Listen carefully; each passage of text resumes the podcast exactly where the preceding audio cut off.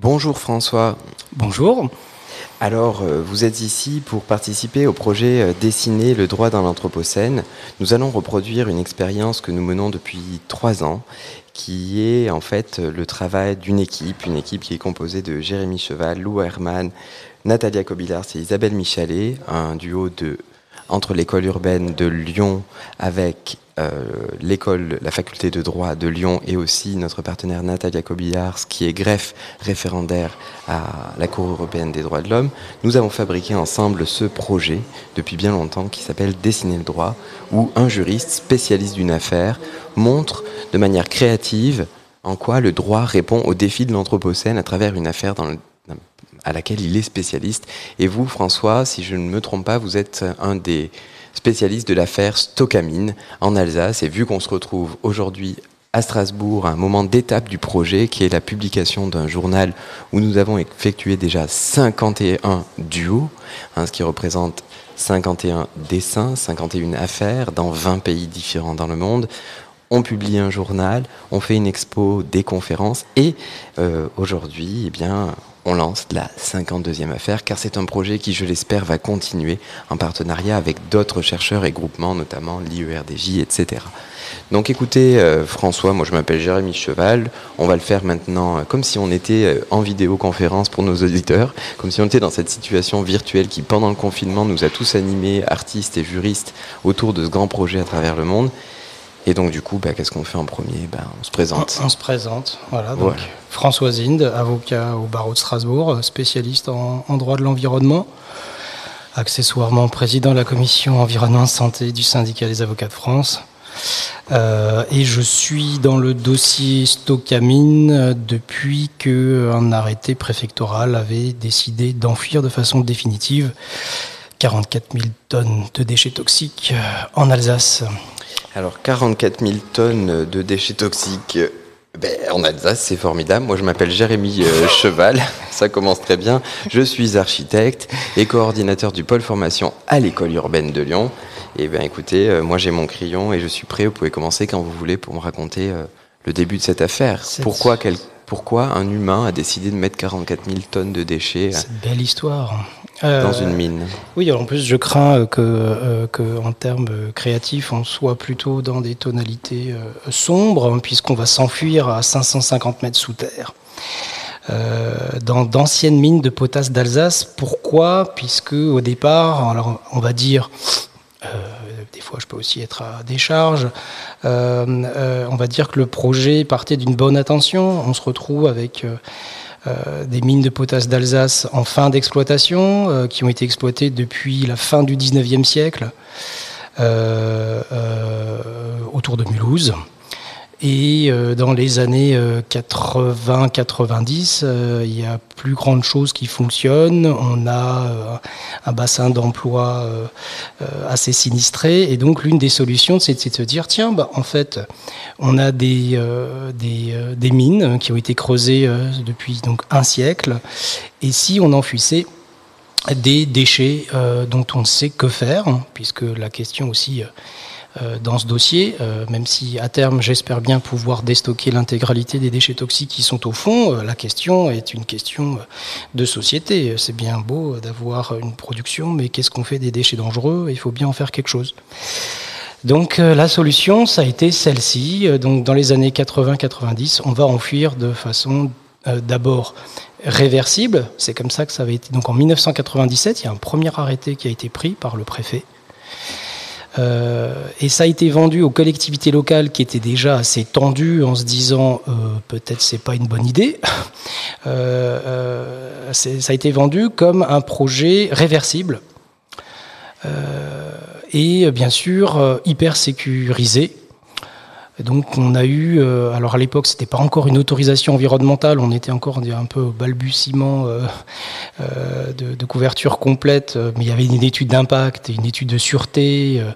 on avait déjà, c'est déjà une autorisation d'installation classée. Hein. Les installations classées, c'est tout ce qui est installation ayant des conséquences sur l'environnement graves.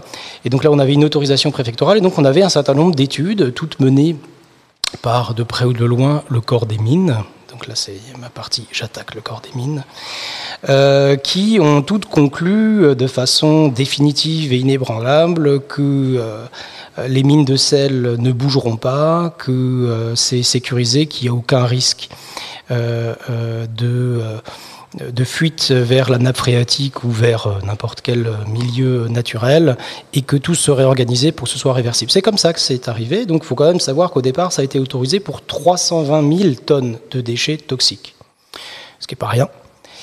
Et puis, donc, autorisation en 97, le temps que les choses se mettent en place, les premiers colis ont été descendus en 1999, et trois ans plus tard, patatras, un incendie se déclare dans un bloc 15 étant précisé que normalement ne devait figurer aucun produit inflammable. Notamment parce que là où s'est déclaré l'incendie, c'était des déchets amiantés, qui, je pense qu'on n'a pas besoin de faire un bac scientifique pour le savoir, par définition, l'amiante n'est pas inflammable. C'est pour ça qu'on avait quand même recouvert tous nos bâtiments pendant euh, des décennies et des décennies. Donc incendie, euh, euh, avec intoxication du personnel, hein, des, des, travailleurs et des mineurs. Euh, poursuite pénale euh, à l'époque, euh, ça s'est résorbé par l'engagement de la responsabilité non pas de la société des mines de potasse d'Alsace, à l'époque s'appelait Stockamine, mais des responsables. En gros, pour le faire court, c'est une personne qui a payé pour tout le monde enfin payé en termes de responsabilité pénale. mais ça s'est arrêté là. Et puis depuis 2002, c'est une succession d'expertises qui se sont succédées et c'est la patate chaude et toxique. Euh, qui a été refilé de ministère en ministère. Alors là, je pense qu'on doit être à 17, alors maintenant avec la dernière nomination de ministre, on doit être peut-être à 18, 18 ministres qui se sont succédés dans ce dossier, euh, chacun ayant euh, redoublant de courage pour ne pas prendre de décision. Et euh, finalement, alors il y a peut-être une petite, euh, une petite précision que je dois donner quand même, euh, c'est parce que dans ce dossier-là, l'État a vraiment changé les règles du jeu quand ça ne l'arrange pas. C'est important parce que, en tant que juriste et avocat, euh, on n'est pas habitué à ce que l'État change les règles du jeu euh, et change une loi ou euh, un décret ou un arrêté au milieu quand ça ne l'arrange pas. Et là, dans tout ce dossier-là, depuis 20 ans, c'est ce qu'on a, puisque après l'incendie, euh, a été modifié un petit amendement par un député, par un, député ou un sénateur, je me souviens plus, euh, du Haut-Rhin, petit amendement qui a rajouté un petit alinéa euh, dans l'article qui permet l'enfouissement. Normalement, l'enfouissement définitif n'est possible qu'après 25 ans de décès en gros, c'est une sorte de période probatoire. On essaie de voir si tout se passe bien, si tout est stable. Et là, il y a un alinéa qui, a été rajouté euh, et qui rajoute au bout de 25 ans ou s'il n'y a pas eu d'exploitation depuis au moins un an. On est en 2004. Le Stockamine était fin d'exploitation à cause de l'incendie en 2002. Et donc ça tombait très bien en sachant que cette loi, donc normalement loi euh, qui s'impose de façon euh, objective un peu à tout le monde, euh, en pratique, il n'y a qu'un site d'enfouissement définitif. Et c'est Stockamine. Donc ça a été, la loi a été, a été changée. Euh, je ne sais pas si je peux déjà, je, peux faire un saut temporel en disant j'ai essayé euh, par la voie d'une question prioritaire de constitutionnalité euh, de contester cette loi. Donc là, c'est la part créativité parce que quand on fait avec les textes qu'on a, eh ben, il, faut qu'on essaye de, trouver des solutions. Et l'une des solutions que j'ai essayé de trouver, c'est d'invoquer dans le préambule de la charte de l'environnement les générations futures. Ça s'y prêtait quand même particulièrement, puisque euh, euh, dans ce dossier, donc je reviens de nouveau en arrière, euh, en 2017, donc quand a été autorisé de façon définitive l'enfouissement de, ces déchets, y compris les ingénieurs du corps de mine reconnaissaient qu'avec toutes les précautions qu'on pourra prendre, il y aura un moment donné, c'est important de dire à un moment donné, parce qu'en fonction des expertises, c'est au bout de 300 ans, des fois 72, des fois 500, et euh, pour beaucoup 1000, voire 10 000 ans, euh, il y aura une fuite euh, de ce qui se trouvait dans les mines dans la nappe phréatique. C'est assez contre-intuitif parce que quand on y pense, l'enfouissement il est sous la nappe, donc on se dit, bah, si c'est sous, on voit pas comment ça remonte. Et en fait, c'est un peu euh, comme quand on presse une banane. Hein. Ben, quand on presse, euh, il y a un tour qui ressort. et puisque on a le toit des mines qui s'affaisse progressivement par des effets euh, classiques géologiques qui ont été d'ailleurs largement sous-estimés pendant un temps parce que justement ça nous a été vendu comme très stable et on s'est rendu compte 4-5 ans plus tard que tout s'écroule. Donc l'argumentation d'il y a 20 ans, c'était dire vous inquiétez pas, c'est stable sur des milliers d'années. Euh, quelques années plus tard, on constate que les toits s'écroulent. Et maintenant, l'argument qu'on nous sort depuis 20 ans pour ne pas déstocker les déchets, c'est on peut plus parce que tout c'est déjà en train de se casser la gueule. donc voilà, c'est un peu là où on en est. Euh, et donc en 2017, voilà, on autorise de façon euh, définitive ces déchets. Peut-être précision, sur les 44 000 tonnes de déchets toxiques, on a une sorte d'inventaire à l'après-vert de tout ce qu'on n'aimerait pas avoir dans sa salle de bain. Arsenic, mercure, plomb, cadmium, déchets phytosanitaires, donc pesticides, déchets médicaux, euh, résidus d'incinération, des métaux lourds. Euh, pour vous dire, euh, lorsque des inspecteurs sont descendus à la suite de l'incendie pour essayer de comprendre les causes de l'incendie, puisque euh, rien ne devait brûler, il fallait bien comprendre qu'est-ce qui s'est passé. La consigne qui avait été donnée par le juge d'instruction à l'époque euh, et par les experts, c'est que euh, les inspecteurs ne pouvaient pas rester plus de 30 minutes aux abords de ce bloc 15 qui a pris feu, pour vous donner un peu l'idée de, de l'ambiance qui est là en dessous.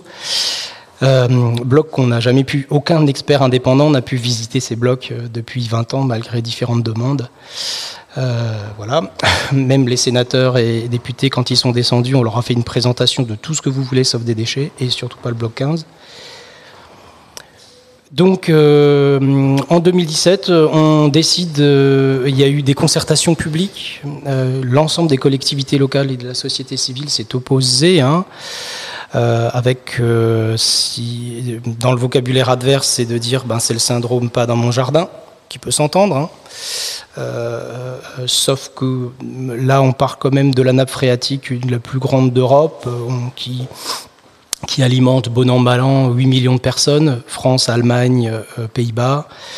Euh, et euh, avec souvent encore, ça c'est dans ce qui implique aussi une créativité pour nous, souvent des études uniquement concentrées vers les impacts sur la santé publique et donc sur la potabilité de l'eau. Par contre, les interactions avec les écosystèmes du nappe phréatique euh, et notamment les perturbateurs endocriniens, alors ça c'est quelque chose qui passe sous les radars. Euh, et donc ça aussi, ça a été un, euh, de nos arguments et que je continuerai d'évoquer, c'est que la nappe phréatique, elle alimente pas seulement en eau potable, mais elle alimente tout, le milieu aquatique superficiel. Et c'est toute l'agriculture qui puise dans la nappe phréatique et une partie de l'industrie. Donc euh, c'est quand même euh, et donc euh, on a aussi une dimension transfrontière entièrement niée par le ministère de la Transition écologique, hein, qui nous disent que dans les estimations les plus pessimistes, la nappe de saumure polluée qui pourrait éventuellement sortir ne sera que sur un périmètre d'une centaine de mètres au droit du site, et donc ne traverse pas les frontières, mais avec des modélisations dont même le responsable de l'Adréal, alors à l'époque c'était l'Adrir, euh, reconnaissait que ben, la difficulté de la modélisation, c'est que euh, c'est sur du millier d'années et que ça, c'est un certain nombre de paramètres à prendre en compte. En tout cas, 2017, malgré tout, décision est prise d'enfuir de façon définitive et de façon assez unique en Alsace, que l'Alsace n'est pas connu quand même pour son ouverture d'esprit totale en matière politique, on a tout corps confondu, enfin tout parti politique confondu, euh, un positionnement des collectivités locales, euh, notamment du Conseil régional, qui a été dans la procédure depuis le début, à, l'époque le département du Rhin, maintenant la collectivité européenne d'Alsace, mais aussi différentes communes, sauf la commune concernée, parce que bon, bah, peut-être qu'elle doit avoir un retour en, termes de... Euh, contributions foncières, euh, euh, mais se, sont toujours opposés et donc on a contesté cet enfouissement définitif. Et dites-moi, François, j'aimerais bien savoir, parce que vous avez parlé du fait que qu'on ne pouvait pas accéder dans le bloc 15, mais, mais pourquoi et est-ce que ça... Qu'est-ce que ça fait en fait le fait qu'on puisse pas y aller pour voir ce qui se passe? Parce que c'est quand même assez inquiétant d'une certaine manière. Oui, alors ça pose, pour, moi, ça pose plusieurs problèmes éthiques et juridiques. Premier problème, euh, euh, puisque un incendie s'est déclaré là où il ne devrait pas être vu, ce qui a été répertorié, L'enquête pénale en cours à l'époque s'est concentrée sur la mise en danger d'autrui, avec raison, hein, enfin je pense que j'aurais peut-être fait la même chose en tant que juge d'instruction, s'est concentrée euh, uniquement sur la mise en danger euh, d'autrui et donc des travailleurs. Elle s'est pas concentrée sur, tiens, peut-être que euh, les déclarations des producteurs de déchets n'étaient pas exactement conformes. Euh, faut dire que à la, euh, décharge euh, des juges de l'époque, les années 90, on n'avait pas encore des scandales aussi importants en matière de gestion de déchets, notamment européens. Hein. En Italie, on a quand même la mafia italienne qui était particulièrement impliquée là-dedans. Euh, ça n'avait pas la, la, la, même importance, et donc il y a toujours une fois euh, aujourd'hui encore, euh, euh, d'ailleurs, je trouve par l'administration, ou une mauvaise foi, en fonction de où on se, place, de faire confiance aux déclarations dans matière d'installation classée, déclarations des producteurs de déchets ou de l'exploitant. Ce qui me pose toujours un problème, parce que tant qu'on a un exploitant qui n'a aucune raison, euh, enfin qui respecte le droit, voire même proactif, voire euh, a une culture de l'environnement. Heureusement, ça existe. Euh, quand en revanche, on peut avoir des considérations économiques, c'est forcément, on pourrait avoir tendance, et ça c'est déjà vu dans différents dossiers, où on va enfuir euh, des déchets en les répertoriant par exemple comme déchets amiantés, puisqu'on sait qu'on va pas ouvrir le fût pour voir ce qu'il y a dedans, alors qu'en fait il y a d'autres déchets qui auraient peut-être coûté bien plus cher en termes de gestion euh, euh par la suite.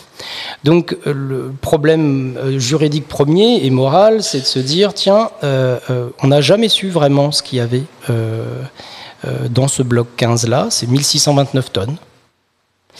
1629 tonnes qui se sont mêlées, euh, comme il y a eu un incendie. Euh, l'incendie euh, a, créé une certaine température. les pompiers qui sont arrivés, comme ils ne savaient pas quelle était la cause de l'incendie, la règle de base du pompier, c'est pas de mettre n'importe quoi sur des produits hautement toxiques. Donc ils y sont allés à l'eau et euh, sel et eau, ben, je pense que voilà, on a besoin d'un bon chimiste, et ben ça se fond. Et donc tous les toits se sont mêlés euh, au produit, et donc on a 1629 euh, tonnes mélangées à à peu près 30 000 tonnes de sel contaminé. Je précise que dans les 44 000 tonnes que je vous ai dit tout à l'heure, ça, ça se rajoute, il y a 30 000 tonnes de sel contaminé, une sorte de blob informe qui, qui se crée. Et, euh, et, donc ça pose un problème parce que euh, c'est pour ça que j'ai euh, fait des pieds et des miens pour saisir le pôle régional environnement de Strasbourg euh, d'une enquête pénale en disant qu'il pouvait y avoir éventuellement une gestion frauduleuse, hein, enfin une organisation frauduleuse de la gestion des déchets. Parce qu'on se retrouve avec un gros problème que qu'on rencontre des fois en droit, c'est les problèmes de prescription. Si jamais les producteurs de déchets ont mis en place, euh, euh, se sont organisés pour mettre des déchets qui ne devaient pas y être, euh, ben c'est arrivé en 99, il y a prescription de longue date. Hein. En matière délictuelle, c'est 6 ans, et en environnement, on n'a que du délictuel. Donc euh, on se retrouve sauf fraude. Donc c'est un petit peu ça que j'ai euh, que, que j'essaye de faire. Donc pour moi, euh, euh c'est pour ça que aussi nous sommes intervenus pour obtenir. Euh, j'ai essayé de faire une sorte de guérilla juridique, d'attaquer sur tous les plans. Parce que c'est un peu quand même David contre Goliath, parce que je représente l'association agréée pour l'environnement Alsace Nature. Euh, et euh, qui, euh, qui a été pendant longtemps la seule à avoir un intérêt à agir, parce que tant le conseil régional que euh, la collectivité européenne d'Alsace avait été considérée pendant longtemps comme n'ayant pas d'intérêt à agir, donc on, a au moins cette présomption d'intérêt à agir, c'est ce qui donne notre force en tant qu'association. Euh, que je représente, euh, on, a essayé de, tout faire en sorte pour suspendre les travaux. et on vient de réussir au niveau administratif, pas encore devant le juge pénal. Oui. Alors, avant de revenir sur euh, cette suspension de travaux qui va d'un seul coup devenir euh, mystique pour l'entièreté des auditeurs, je propose une petite pause musicale parce qu'en fait j'ai une question euh, top secrète que je souhaiterais vous poser, François, finalement sur ce blob qui est en train de se constituer sur ma feuille et voir finalement la créativité de ce droit derrière. Donc on vous retrouve dans quelques instants pour la suite de l'affaire Stockamini.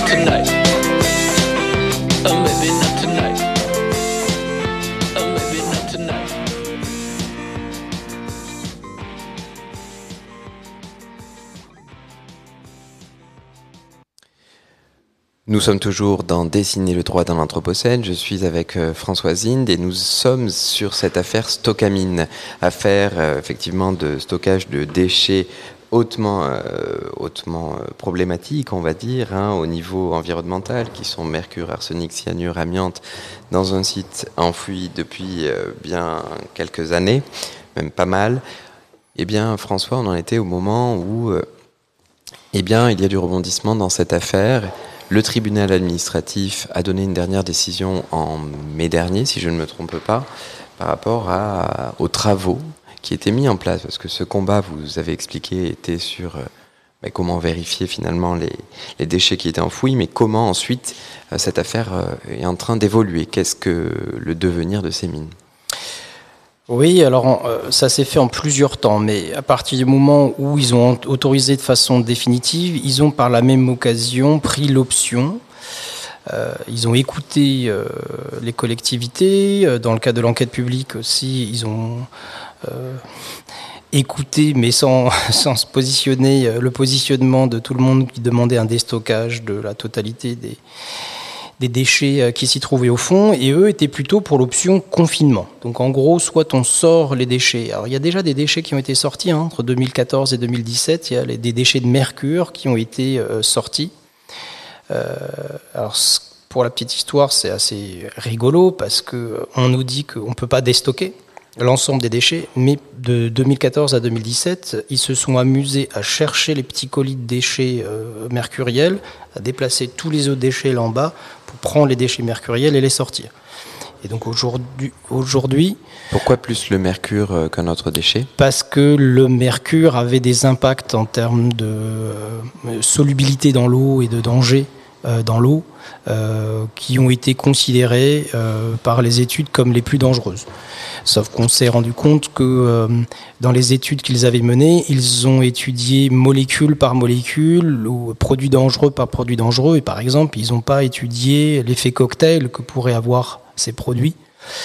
ce qui nous posait quand même un problème méthodologique scientifique assez important. Ça aussi, ça implique en termes de créativité, ça implique de euh, on lit les rapports, euh, le trois quarts euh, n'est pas du tout accessible à un juriste, et donc il faut avoir des personnes référentes pour pouvoir nous traduire ce qui est dit, et donc rapidement on arrive à se rendre compte qu'on a des problèmes méthodologiques par rapport à ça, et on minimise le risque, et on se concentre. C'est une décision politique qui a été prise par Ségolène Royal.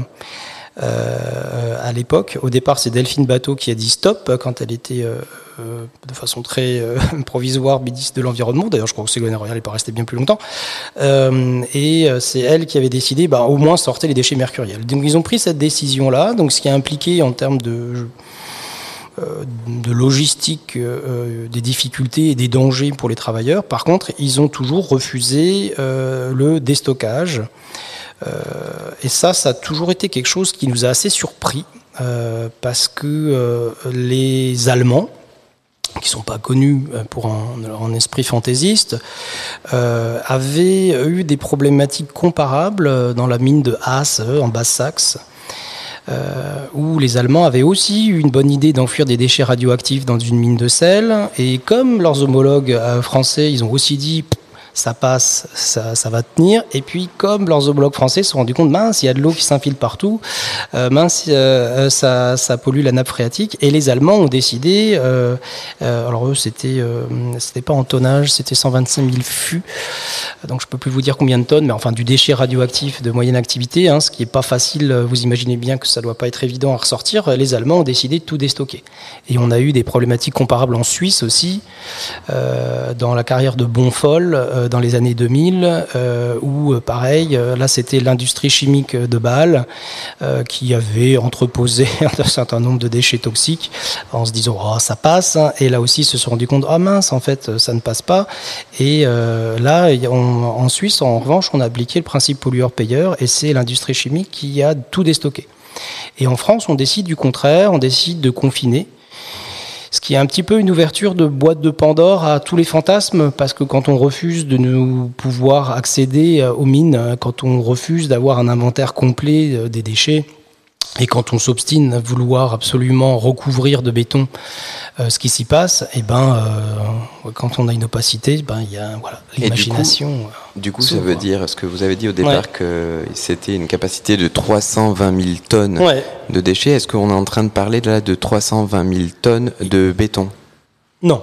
Ils vont remblayer le bloc 15 notamment, celui où il y a le blob, et ils vont euh, recouvrir et faire des barrières de confinement en béton. Hein. Le marché public a été octroyé à, Bouygues euh, d'un béton spécial. Euh, ils vont remplir, recouvrir de béton les autres déchets qui ne sont pas dans le bloc 15. Donc en gros 1629 tonnes seulement et les 30 000 tonnes de déchets du bloc 15. Et puis les, le reste, les 42 000 tonnes et les poussières qui, sont, dans, qui sont éparpillées dans, dans, la mine. Euh, en partant du principe, alors ça c'est rigolo aussi parce que c'est au nom de l'innovation,